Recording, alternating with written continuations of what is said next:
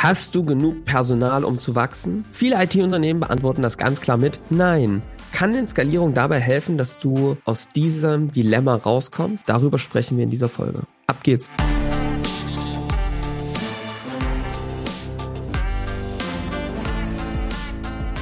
Willkommen zum Scaling Champions Podcast. Konkrete Tipps und Werkzeuge für die Skalierung deines IT-Unternehmens.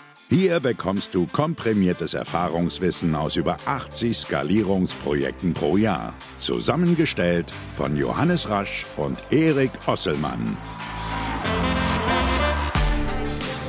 Und damit auch von uns ein herzliches Willkommen zum Scaling Champions Podcast. Wir begrüßen euch in dieser neuen Woche mal wieder ähm, allein. Nächste Woche wird sich wieder ändern, wer hier schon wieder Sorge hat, dass wir jetzt wieder zu viele Folgen allein machen. Nein, nächste Woche geht's mit Interviews weiter. Wir werden heute mal über ein Thema sprechen. Das knüpft so ein bisschen an an die Thematik, die wir vor zwei Wochen hatten, wo wir unser eigenes Personalexperiment ein bisschen aufgelöst haben.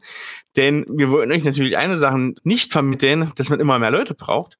Denn wir wollen euch heute mal zeigen, was da so ein Ausweg ist, nämlich ja, dem Personalmangel entgegenwirken und beheben mit Skalierung. Und Johannes, ich würde mal sagen, führ uns da doch mal so ein bisschen ein. Genau, also das ist natürlich ein Thema, was ähm, ganz, ganz häufig ähm, einfach der, also einer der zentralen Engpässe ist, zu sagen. Und so, ich meine, so ist ja Scaling Champions auch gestartet, dass wir, wir mit ganz vielen befreundeten IT-Unternehmern, IT-Unternehmerinnen gesprochen, die haben uns alle gesagt, und das ist ja heute immer mehr ein Thema. Ich glaube, das wird sich auch in den nächsten Jahren immer mehr zuspitzen. Äh, wir haben einfach zu wenig Leute. Unser Modell ist darauf ausgelegt, dass wir ähm, nach draußen Experten ähm, verkaufen, Projekte machen und dafür haben wir einfach zu wenig Leute und das ist, fühlt sich wirklich für die Menschen, die dann darin arbeiten, wie der pure Stress an.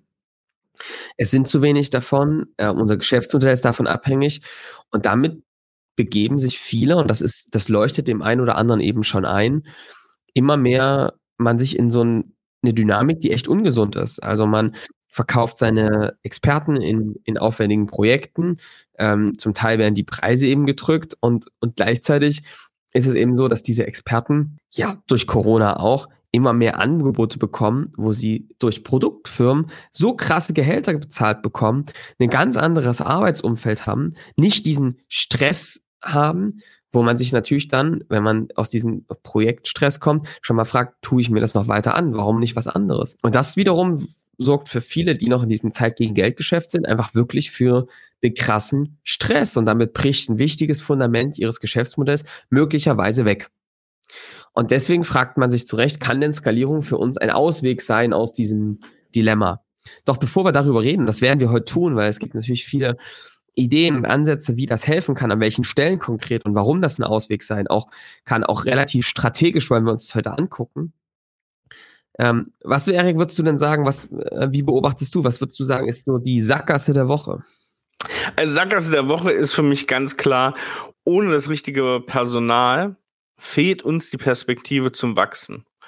Und das beschreibt ja eigentlich schon genau die Nicht-Skalierung, ne, wenn man es mal so nennen darf. Also wenn wir uns äh, Skalierung angucken, das heißt ja ein Wachstum und eine Erbringung von gleichen oder noch höheren Ertrag bei gleicher oder geringerer Personaldeckung oder ähnlichen anderen Aufwendungen, die ich brauche, Investitionen. Und ich glaube schon, dass viele sich da einen Hemmschuh irgendwie dran setzen an die, das eigene Geschäftsmodell, welchen sie einfach nicht beeinflussen können. Und dann ja. ist es, dann ist, gibt es zwei Sachen. Dann ist es zum einen sehr leicht zu sagen, warum kommt denn mein Unternehmen nicht voran?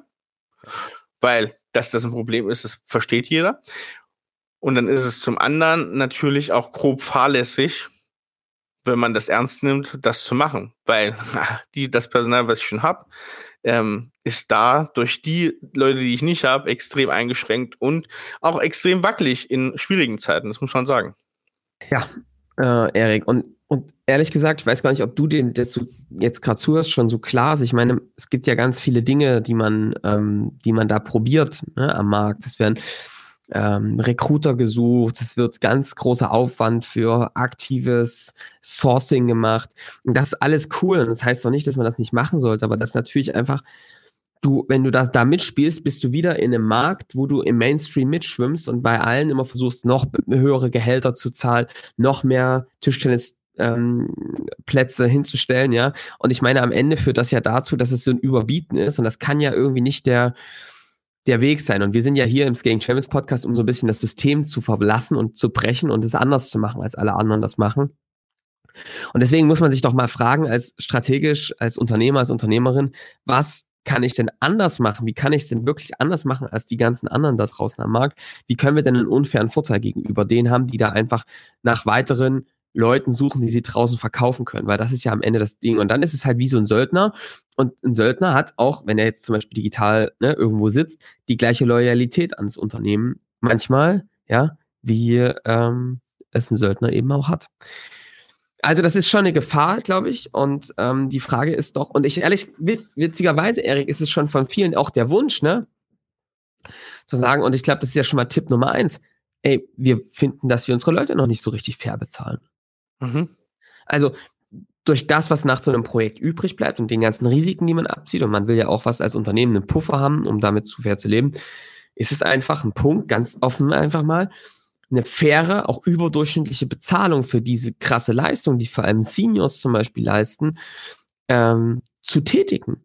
Und die fehlt eben häufig. Und ähm, und da würde ich schon ganz klar sagen, warum geht das nicht? Naja, weil man eben in diesem Zeit gegen Geldgeschäft ist. Du verkaufst die Stunde und die Stunde, das hat irgendwie einen Über, ne, hat irgendwie einen Grenzwert, wo man das noch verkaufen kann. Und Tipp Nummer eins bei Skalierung, oder vielleicht nicht Tipp, aber Hebel Nummer eins ist höhere Gehälter. Und höhere Gehälter, wie entstehen die? Entweder, indem du weniger Kosten hast, das funktioniert hier nicht, ja, oder indem du mehr Einnahmen hast für den gleichen Aufwand. Und da kann Skalierung schon mal der Hebel Nummer eins sein. Also du kannst, wenn du das richtig machst äh, und zum Beispiel äh, in einem Festpreismodell kommst, in Standards verkaufst, höhere Preise erzielen für das, was du da leistest, weil du zum Beispiel das Wissen in Prozesse gegossen hast, weil du ähm, Standards gebaut hast, weil du Lösungen nutzt von anderen, wo du einen Standard mit verkaufst und damit für das Ergebnis, für den, für das, was du erzeugt hast, bezahlt wirst und nicht für die Zeitstunde. Aus diesem Modell, glaube ich, muss man zügig rauskommen, weil die sonst dazu führt, dass du verbrennst. Wenn du jetzt nicht schaffst, dich auf ein sehr hohes Premium-Modell zu spezialisieren, was auch cool ist, wo du überdurchschnittliche Tagessätze bekommst, ist das etwas, wo du schaffen musst, rauszukommen, weil du sonst in einem Dilemma läufst. Ja.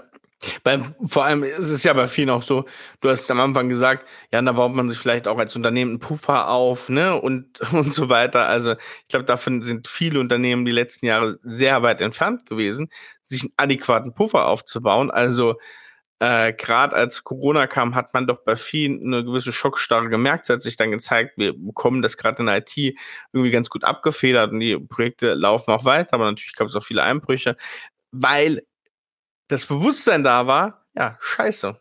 Wenn jetzt wirklich mal zwei, drei Monate irgendwas ausbleibt, große Projekte vor der Wand fahren, dann haben wir hier bald sind die Lichter aus. Und ja. das ist, glaube ich, auch das Wichtige. Ne? Es geht um mehr Personal, aber es geht vor allem um die, um die finanzielle Schlagkraft des eigenen Unternehmens und auch Investitionen tätigen zu können in Zeiten, wo das eigentlich nicht geht, weil genau da muss man sie meistens tätigen. Ähm, das ist das eine. Das andere wollte ich noch mal ergänzen, Johannes. Zeit gegen Geld. Das ist uns ja auch sehr bewusst geworden, finde ich, ähm, in den letzten Monaten nochmal, dass Zeit gegen Geld immer viel mit Produkt zu, äh, Projekt zu tun hat. Ja. Aber auch ganz viel mit Produkt. Das merken wir immer wieder. Es gibt richtig tolle, nischige Softwarelösungen, wo man von außen denkt, ja, guck mal an, die haben ja ein skalierbares Produkt geschaffen. Und dann schaut man da mal so ein bisschen rein und dann gibt's irgendwie, wenn man sich das anschaut, 30 Prozent Lizenzgeschäft. Genau. Und dann fragt man sich, was ja. ist der Rest, genau. Und das, der Rest ist, Pro, ist Projekt. Der Rest ist Customizing. Customizing. Aber, so. aber nicht so ein Customizing, willst du den Knopf grün oder rot, ja. sondern äh, wie wollen wir es machen? es ist eigentlich ja? nochmal ein neues Produkt gebaut eigentlich. Ne? Da gibt es ein, gibt's ein Grundgerüst und dann ist fast nochmal ein neues Produkt. Ja.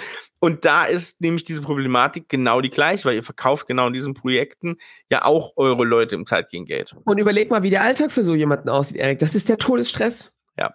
Ja? So. Das ist also Hebel Nummer eins höhere Gehälter durch höhere Gewinne, weil du aus diesem Zeit gegen Geldgeschäft rauskommst, produktisiert in einer Art und Weise, Festpreis, ja, um damit einfach, wenn man das häufig macht, mehr rauszuholen, um damit Luft zum Atmen zu bekommen. Und Luft zum Atmen kommen wir zu Hebel Nummer zwei. Hebel Nummer zwei, Junior versus Senior. Die Frage ist mal, wie setzt du denn deine wertvollen Seniors ein? Und ich kann dir mal sagen, Erik, wie wir auf diese Idee kommen, warum wir das vielleicht auch wieder auflegen, ist, wir sehen ja, wer jetzt zu uns kommt. Und wo die herkommen, ja? Und, ähm, und diese Leute, diese coolen Leute, sind super engagierte Menschen. Und die kommen auch nicht nur und gehen auch nicht nur wegen des Geldes, ne? Sondern manchmal gehen die, weil sie sagen, Du meinst jetzt die Leute, die bei uns anfangen zu arbeiten, ja. ne? Du meinst jetzt ja. nicht die Leute, die jetzt Kunden zu uns kommen, nee, sondern die, die, die Leute, zu uns genau, kommen. Ja, genau, genau. genau. Das äh, vielleicht nochmal. Warum? Weil die sagen, vielleicht kann ich mein Potenzial gerade nicht so voll entfalten an irgendeine Art und Weise. Ne? Vielleicht ist das, ist das ein Punkt, dass ich da mehr rausholen kann. Das ist ne, eine Möglichkeit. Aber frag dich doch mal, können die Seniors, die bei uns sitzen, ihr Arbeitsumfeld so gestalten? Können die denn die Dinge so richtig machen, wie sie eigentlich sein müssten? Und haben die denn die Möglichkeiten dazu? Und oft werden die eben in diesen Projekten verkauft. Und das ist der nächste Punkt. Also das heißt, einerseits, Senior, diese Seniors, wirklich erfahrene Leute, die sind super selten. Wenn du skalierst, dann kannst du die wertvoller einsetzen, nämlich an den Stellen, dass sie am Standard, an der Produktisierung, an der Lösung arbeiten und damit dort viel mehr ihr Wissen rein können, ihre Erfahrung, die Leute coachen. Und du kannst eben Juniors eher mehr einladen. Du wirst zum Ausbildungsbetrieb. Klingt das erstmal komisch? Hm, kann sein, ja. Aber wer das systematisch macht und sagt mir, wir lassen uns da nicht jetzt, wir warten nicht auf die perfekten Seniors, dass die ja alle vorbeikommen, sondern wir haben einen Prozess geschaffen, dass wir haben ein Angebot geschaffen, wo Wissen erstmal im Prozess geht. Wir haben vielleicht ein standardisiertes Onboarding mit Videos, mit wo dieses Wissen vermittelt wird und wir haben Coaching durch Seniors, damit wir schnell junge, engagierte Menschen zum Laufen bekommen, eine Ausbildungsschmiede, ja, dass unser Name vielleicht sogar als so eine Art, ne, Zertifikat. Da gibt es doch auch hier, der, ich bin jetzt nicht der ausgeprägte Fußballfan, das ich wollte gerade was ne? sagen, ja. Aber äh, mein, ich glaube, Mainz zum Beispiel ist doch auch so ein Card. So eine, so ja, ich glaube, ich glaub, wer da noch ein bisschen oder? besser zieht, wenn du das Beispiel sagen willst, ist Ajax Amsterdam, ne? Die okay. Schule von Ajax Amsterdam, die sich, oder äh, Dortmund ist auch so ein Punkt, ne? Die kaufen sich junge Leute, die vielleicht noch nicht so ähm, die, die Ahnung haben, noch nicht so das ähm, da bestehen können und bilden die aus, machen daraus dann die großen äh, mächtigen Seniors, wenn wir es mal wieder übertragen. Ja. Und ich glaube, da gibt es einen wichtigen Punkt, der dazugehört. Wenn du dich jetzt hier mal fragst, an welche Leute kommt ihr denn gerade gut ran? Dann sagen uns immer viele, ja, ja, die Studenten, das geht schon. Da gibt Studientage ne, für interessierte Leute und dann hast du dann einfach mal, äh, welche die Juniors werden können, laufen 20 am Tag an dir vorbei. Das ist kostenmäßig erstmal viel besser, viel zielgerichteter, als so ein Senior mal holen. Das Problem ist doch nur, Erik, dass die meisten die, wenn die im Projektgeschäft bist, gar nicht nutzen können. Die können dann nämlich vielleicht lustig mitlaufen und immer mal einen Stift halten, wenn der ja, eine gerade irgendwas genau. zeichnet. Aber so richtig kannst du ja nicht nutzen. Wenn du allerdings in der Produktisierung, in der Skalierung bist, dann kann die ja zum Beispiel eine Aufgabe einfach erstmal immer wieder machen. Und du kannst dir nicht vorstellen, wie schnell ähm, Juniors in so einem skalierbaren, standardisierten Prozess Workshops halten, Kunden im Customer Success begleiten. Ja. Dadurch läuft es gut zusammen. Ja, ihr habt die Möglichkeit, dann die, die wirklich geil umzubauen und zu irgendwann Seniors zu machen. Und auf der anderen Seite habt ihr den Zugang ja schon. Da kommt noch eine Sache, glaube ich, mit, Johannes, die sollte man hier mal ansprechen, nämlich wie läuft bisher denn so ein Weg von den sehr fähigen Mitarbeitern? Ne? Und da ist so ein bisschen dieses Fachkraft, Führungskraft-Thema eine Sache, auf der man, glaube ich, stark achten sollte, nämlich zu sagen, ähm, wie läuft's auf den projektbezogenen Organisationen? Geile Fachkraft, ne, wird als Held verkauft, geht ins Projektmanagement, führt auf einmal irgendwie ein kleines Projektteam, obwohl das gar nicht die Ideen davon sind, vielleicht von einer richtig, richtig geilen Fachkraft und der sich super vergraben könnte in diese Fachthemen, ne, was du gerade gemeint hast.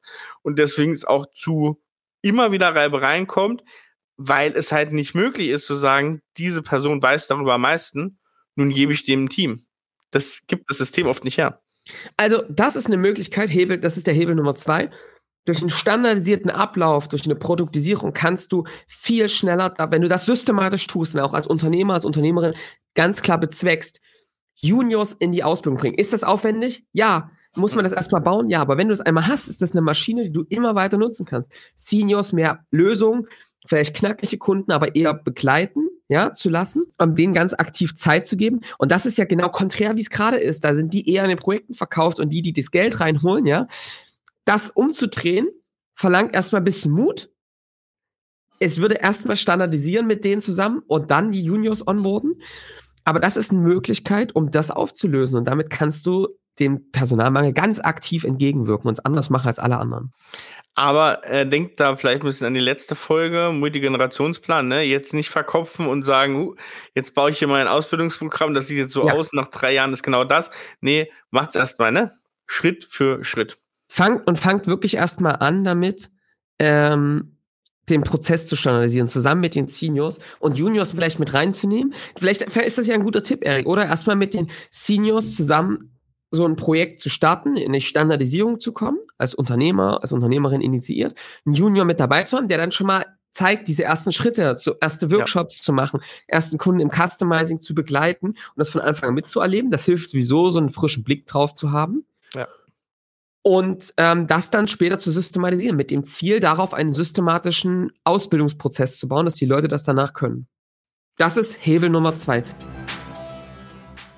Werbung. Die heutige Folge wird euch präsentiert von IBM iX. Wer ist IBM iX? IBM iX ist die Experience Agency von IBM und das wird vielleicht dem einen oder anderen was sagen. Ja, gar nicht unbekannt, die Kollegen und Kolleginnen. Worum geht's hier? Also IBM iX sind die Partner, um digitale Experiences zu bauen. Das heißt, wenn ihr eure digitalen Prozesse, Produkte oder ganz neue Erlebnisse schaffen wollt, haben Sie Spezialisten an der Hand, um das alles auf einem Niveau zu machen, diese digitalen Erlebnisse, diese digitalen Räume, womit ihr vielleicht mit Bordmitteln gar nicht in der Lage werdet und was vielleicht auch gar nicht euer Kerngeschäft. Und genau aus diesem Grund gibt es IBM iX. Sie designen mit euch die Experience und gucken sich an, wie kann man diese Kundenbeziehung noch besser gestalten, digitaler gestalten, einfach so modern, ja, dass es ansprechend für alle Seiten ist und die Kommunikation auch aufs nächste Level bringen. Und dafür erfinden sie mit euch euer Business neu. Das ist die Idee des Ganzen. Sie haben weltweit Experten, die sie mit in dieses Netzwerk reinziehen und sind auf jeden Fall ein super Partner, wenn ihr das Ganze auf ein neues Level bringen wollt. Wenn das für euch passt, dann schaut euch das Ganze jetzt mal an unter www.ibmix.de und jetzt geht's weiter mit der Folge. Hebel Nummer drei, jetzt wird es eher fachlich, lastet euren Engpass besser aus. Das ist bestimmt noch ein bisschen perspektivisch, aber bei vielen ist es doch so, dass besonders ähm, Entwickler, ähm, Admins, äh, dass es so ein paar Dinge gibt, wo es wirklich echt schwer ist, die zu bekommen. Ne? Dass gerade das Senior Projektmanager, ne? Das sind ja wirklich die Stellen, die einfach so richtig, richtig schwer auch zum Teil zu besetzen sind. Wenn es sehr technisch wird, wird es auch einfach sehr, sehr teuer, muss man auch sagen, ja? Und die sind knapp und da kann man jetzt noch so sich irgendwas vornehmen. Ähm, das funktioniert nicht. Und jetzt gibt es zwei Dinge. Das erste ist, wenn ihr die schon so selten habt, dann nutzt, dann lastet diesen Engpass besser aus. Dann ist es doch der absolute Wahnsinn, die dann noch in Projekten zu verkaufen. Das ist doch Wahnsinn. Weil dann ist, sind die weg und dann hast du das Problem, dass du dann mit den anderen vielleicht nicht so richtig was reißen kannst. Also auch da hilft Skalierung, wenn du eine Art Produkt, eine Lösung baust und du die eher dafür nutzt, am, den Standard zu verbessern und vielleicht nochmal für einzelne Kunden, wo du merkst, ach, guck mal, die brauchen immer das gleiche Customizing, eine Gesamtlösung zu bauen und du vielleicht Mitarbeiter hast, die eher so an der Schnittstelle zwischen Consulting und Technik sind, Technical Consultants zum Beispiel, die dann Customizing mit Kunden noch auf einem Low-Level eher machen können, ist das wieder effizienter, wenn du das so betrachtest, dass du damit den Engpass besser auslastest. Es ist natürlich auch eine Denksportaufgabe, Johannes, muss man mal sagen, wenn du aus dem System kommst, wie wir es gerade am Anfang beschrieben haben. Weil das heißt eigentlich, dann jemanden zu haben, der ein dickes Jahresgehalt kostet, den man nicht so oft bekommt. Und dann habe ich den natürlich jetzt sitzen, was du jetzt sagst, an der Stelle. Erstmal nur auf der in, Kostenseite, ne? So, an dem er am Anfang erstmal keinen Umsatz macht. Ja. Und das ist natürlich was, das, da muss man sich, also das muss man sich erstmal bewusst sein. Und zweitens natürlich verstehen, warum mache ich das Ganze. Das ist schon wichtig, ne? Und auch hier, Erik, würde ich sagen, ey, das kann, das ist ein, das ist ein Zustand, auf den arbeitest du hin. Damit würde ich nicht komplett eins oder null starten, sondern mhm. du kannst damit anfangen. Du kannst den da rausnehmen, aber du kannst diese, du musst, glaube ich, diese wertvollen Ressourcen viel besser hebeln. Und die hebelst du, indem die zum Beispiel sich erstmal Zeit rausnehmen, dass sie ein Projekt haben, wo sie an diesem Standard arbeiten, damit du andere auslässt. Das ist ja genau das gleiche wie bei uns Unternehmer und Unternehmerinnen. Wir müssen uns na, wir müssen, wir dürfen nicht der Engpass sein. Wir müssen das Wissen auf andere übergeben, weil wenn wir der Engpass sind, sind wir der, der bestimmt, wie viel Throughput durch unser Unternehmen passiert, wie viel ähm, Kunden durchgehen und dann hast du ein Problem. Und das musst du auflösen. Es ist unsere Aufgabe, diesen Engpass aufzulösen. Und das geht zum Beispiel, indem du die mehr an der Position stellst, wo sie strategisch entwickeln und du mehrere Ressourcen hast, die diese Anpassung zum Beispiel machen können. Es gibt aber noch einen dritten Hebel, Erik. Ja. Es gibt einige IT-Unternehmen, die sind sehr erfolgreich damit, Dinge outzusourcen in ihrem Unternehmen, technische Entwicklung outzusourcen, das nicht in Deutschland machen zu lassen. Südafrika, ähm, Osteuropa, ähm, da gibt's echt gute Modelle, wo die damit sehr gut ähm, auch in dem durch das Lohngefälle einfach, muss man wirklich sagen, ähm, gut laufen. Weißt du, wie das nicht funktioniert? In Einzelprojekten. Es lohnt sich nicht. Du hast keine Chance. Wenn du so mittelgroße Einzelprojekte macht, lohnt der Aufwand, das jemand anderem zu vermitteln, zu übersetzen, das lohnt sich einfach nicht. Du hast keine Chance. Sorry. Das ist nicht sinnvoll. So richtig Outsourcing. VM Poland ist ja, äh, liebe Grüße an der Stelle, ähm, da un einer unserer Preferred Partner. Ähm, das lohnt sich dann, wenn du gewissermaßen produktisiert hast oder in Lösung denkst, wenn du immer wieder die ähnlichen Dinge hast, weil du dann zum Beispiel einzelne Baustellen zur Entwicklung rübergeben kannst. Ja. Lohnt sich aber nicht, wenn du Einzelprojekte machst. Keine Chance. Ja. Gerade auch an strategischen ähm, Sachen, wo du immer, wo du weißt, du arbeitest mal wieder dran, ne? Du kannst, ja. du kannst bestimmte Sachen rübergeben, das ist gut, wo du einen einmal Aufwand hast, perfekt. Ähm, wo du aber in Standard erstmal längere Zeit ein Team wirklich dran sitzen hast, für die ganz, also das dann strategisch wirklich äh, drin zu haben, ist dann trotzdem noch wichtig, ne? Also dann Head of dem Bereich irgendwie äh, mit dem Stack dann irgendwie auch bei dir sitzen zu haben. Ja, das ist Hebel 4, würde ich sagen. Ja, mhm. Outsourcing ist dann so richtig möglich, wenn du produktisiert, standardisiert hast. Auch du, es gibt auch, es gibt auch, wir haben auch Unternehmen, Kunden, die wirklich immer wieder die gleiche Art von Projekt machen zum Festpreis. Und ja. da sind die, da sind diese Teams im Ausland ganz fest mit eingebracht. Da werden diese, das ist wie eine Produktionsstraße und das funktioniert auch. Aber wenn jedes Projekt individuell ist, hast du keine Chance. Kannst du, das kann, kannst du einen Haken dran machen. Also, das, das kriegen echt nur ganz, ganz wenige hin und das ist super, super aufwendig. Da musst du richtig große Projekte haben. Ja. Ich habe noch einen letzten Punkt, Erik. Und zwar, du hast natürlich auch, wenn du das spitzer, wenn du das spitzer auftrennst, ne, die Möglichkeit, spitzer nach einzelnen Leuten ähm, zu suchen, nach echten Koryphäen, ja? Und, ähm, und die dann auch zu, auszulassen. Also wenn du einen standardisierten Ablauf gebaut hast und eine produktisierte ähm, Wertschöpfung, da kannst du natürlich dir auch echte Koryphäen leisten, weil die Organisation, weil die Anzahl das richtig hebeln kann. Ich glaube, dass wenn du das richtig machst, und wir merken das ja, dann holen die Unternehmen, deswegen machen das ja die Product-Unternehmen, einfach wirkliche Koryphäen in ihrem Bereich. Du holst die Besten der Besten rein, weil du weißt, dass sie sich über die Organisation hebeln. Das machst du nicht, wenn du den dann im Projekt verkaufst. Geht nicht. Ja, das ist, das ist Quatsch. Das ist sinnlos. Aber wenn du sowohl technisch, Erik, als auch vielleicht in, einer, in, einem, in, einem, in einem Branchenwissen, dazu kommen wir dann gleich nochmal, kannst du dir echt Koryphäen holen, wenn du eine Wertschöpfung hast, wo das Wissen und diese Werte, den er einprägt, auf alle Kunden übertragbar sind.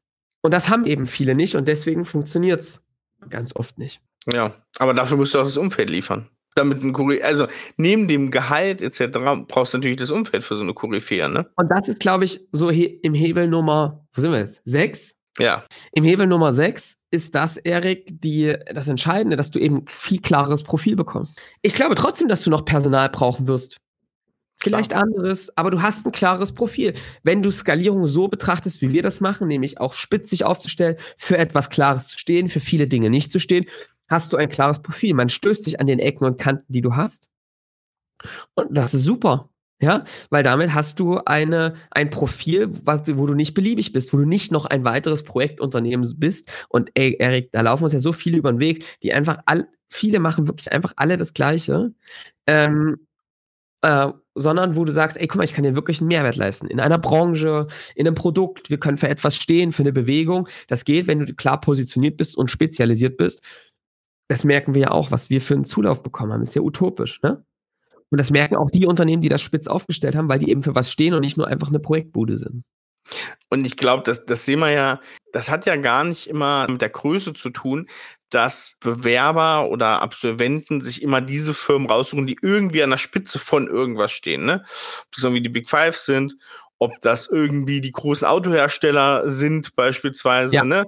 Ähm, die, ob das Google ist, ob das Amazon ist, die werden sich, da wird sich natürlich auch das rausgesucht, was irgendwie an der Spitze steht. Ne? Wenn ich irgendwie in eine, weiß nicht, äh, industrielle Schokoladenverarbeitung gehe, dann gehe ich wahrscheinlich zu Lind oder zu Milka, keine Ahnung. Und das ist genau das, dass man sagt, man ist für einen Bereich Spitze und kann da nochmal viel stärker auch auf die Leute zugreifen, die sagen, wenn ich da hingehe, ist das so ein bisschen wie so ein Abzeichen, was ich mir dran machen kann. Aber das geht halt auch wirklich nur, wenn ihr für eine bestimmte Sache steht. Und ich glaube auch, dass das eine Riesenchance für, für kleine mittelständische Unternehmen ist. Ja. Ähm, für mittelständische Unternehmen vor allem, weil sie eben in der Nische Exzellenz zeigen. Und viele haben Lust darauf, gerade die aus einem größeren Unternehmen kommen, zu sagen, ey, ich will in ein Umfeld, wo ich was gestalten kann, wo wir wirklich für ein Thema stehen können. Einen Heimathafen zu finden, wo man ankommt in seiner Arbeit, wo man, ähm, und das können eben genau diese mittelständischen Unternehmen liefern. Das habt, da habt ihr, hast du eine Riesenchance als Unternehmen, wenn man nicht beliebig ist und nicht einer von vielen. Es ist ja ein Effekt, Johannes, fällt mir gerade mal so auf. Diejenigen, die sich sehr lange sehr wohlfühlen in einem größeren Mittelständler, in einem Konzern, die machen es entweder deswegen, weil die sehr cool aufsteigen, ne, weil die das System sehr gut verstanden haben, nach oben kommen in ihrem Fachthemen, in ihren Führungsthemen, oder jetzt mal böse gesagt, die geben sich irgendwann zufrieden. Und eigentlich die, die coolsten, die du dann auch leicht holen kannst aus diesen Unternehmen, wo du dich irgendwann wohlfühlen musst, um damit klarzukommen, das sind ja die, da weißt du schon, ach guck mal, die haben einen anderen Antrieb. Die haben einen anderen Antrieb, als zu sagen, ich mache mir hier ein lazy Leben und damit kriegst du eigentlich die stärksten genau aus dem Grund raus in exzellenten Mittelstand, in kleineren exzellenten Mittelstand. Sehr gut. Das ist so. Ich habe noch einen letzten Punkt, Erik. Letzten Punkt, hau raus. Eine Perspektive. Ähm, das gilt für den Sales, aber das gilt auch für Customer Success, für ganz viele Bereiche. Viele sagen, es gibt gar keine guten Sales-Leute in der IT mehr. Oder, ne, die sind so schwer zu bekommen und so teuer und so. Das liegt daran, dass ihr Blackbox-Vertriebler sucht. Hm. Die, ne, zaubern. Wenn du eine skalierbare, standardisierte Kundengewinnung hast, dann brauchst du andere Menschen in dem Vertrieb. Gar nicht Vertriebler eigentlich, sondern eher Kundenbegleiter. Auch jemand, der closen kann und der auch einen Zug dazu hat, ähm, sich den Kunden zu holen. Aber eigentlich brauchst du eher jemanden, der Kunden begleitet, ne? Consultative mhm. Selling ist das Stichwort. Und wenn du dann den Sales-Prozess in Formaten hast, in Skripten, geskripteten Sales-Prozessen, geskripteten Workshop, geskripteten Sales-Calls, dann ist, dann musst du das noch trainieren und so, ne? Brauchst eine gewisse Ader, vielleicht ein bisschen extrovertierter zu sein. Aber ansonsten ist das im Prozess. Was brauchst du denn da noch? Erfahrung und Empathie. Und die Unternehmen, die gut standardisiert haben, und das ist der Punkt, mit dem ich dich mal ein bisschen aus der Folge gehen lassen will, wisst ihr, was die machen? Die sagen, mit wem versteht sich denn ein Leiter von einem Pflegeheim am besten? Mit wem versteht sich denn der Unternehmer von einem Handwerksunternehmen super? Mit wem versteht sich denn der IT-Leiter von einem mittelständischen äh, Unternehmen gut? Mit den gleichen ihrer Art. Warum? Die sprechen deren Sprache. Die haben die Heldenreise, vor der die selbst stehen, schon gemacht. Sie haben das System verändert, sie haben es getan, ne? sie machen das immer wieder. Die haben sind einmal also diese Weisheit für sich schon bekommen und die haben einen Blick drauf, dass sie das gut verstehen können, was auf der anderen Seite haben. Also eine hohe Empathie, können das gut spiegeln, können darauf referenzieren, auf die eigenen Dinge, die Geschichten, die sie erlebt haben und können aber eben auch, haben auch noch das Elixier mit, einen Weg zu zeigen, wie man das lösen kann. Und die Unternehmen, die wirklich pfiffig sind also wirklich pfiffig, und du bist ja pfiffig, der hier zuhört, die holen sich dann Vertreter aus diesen Branchen rein und lassen die auf diesen Sales-Prozessen arbeiten. IT-Leiter, die anderen IT-Leitern helfen können, ihre IT-Landschaft skalierbar aufzustellen. Mega! Und noch was holst du dir? Du kaufst dir automatisch jemanden rein, der dieses ganze Kundenwissen vereint, weil er das ja ist. Du hast jemanden, der die Vertreter deines Kunden im Unternehmen ist und du hast jemanden, der vielleicht sogar ein Netzwerk hast. Du haust dir jemanden rein, der selbst auf dieser Seite steht und ein hohes Vertrauen hat, vielleicht gut vernetzt ist. Also Leute auf der anderen Seite reinzuholen in den Vertrieb und auch in die eigenen Prozesse, das geht dann, wenn du standardisierten Sales-Prozess hast. Sehr schön. Fass das doch bitte noch mal kurz in einem einer raschen Zusammenfassung deine Tipps, waren jetzt sieben, glaube ich, an der Zahl, nochmal zusammen. Die rasche Zusammenfassung, und jetzt bin ich ja, jetzt müsst ihr mir ein bisschen helfen, jetzt musst du mir ein bisschen helfen, äh, weil ich, ich versuche das jetzt zusammenzukriegen, aus dem Kopf. Also, passt auf. Punkt Nummer eins.